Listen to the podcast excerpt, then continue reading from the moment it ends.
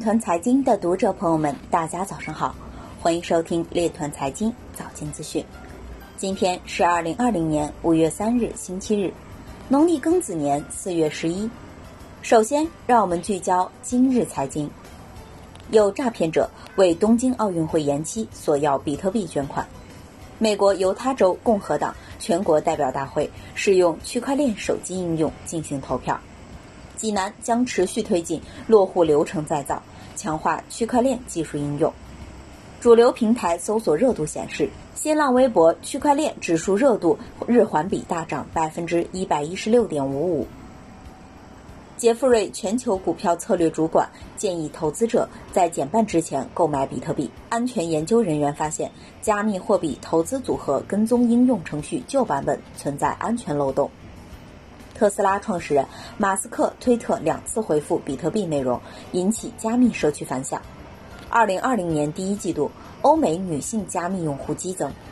R 三报告显示，全球中央银行正推行的所有 CBDC 项目都旨在建立批发 CBDC 系统。康奈尔大学副教授表示，绝大多数加密货币并不代表任何技术进步。今日财经就到这里，下面。我们来聊一聊关于区块链的那些事儿。据新浪专栏，中国互联网金融协会区块链研究工作组组长、中国银行原行长李李辉发文：“Libra 到底具有哪些颠覆性的潜力？”文章表示，从现有进展看，Libra 有可能获得批准。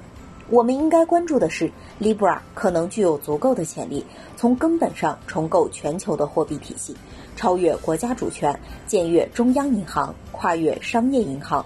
一是可能冲击主权货币地位，二是可能重塑货币霸权地位，三是可能形成跨越商业银行的金融体系，四是可能影响人民币国际化的进程。以上就是今天链团财经早间资讯的全部内容。感谢您的关注与支持，祝您生活愉快，我们明天再见。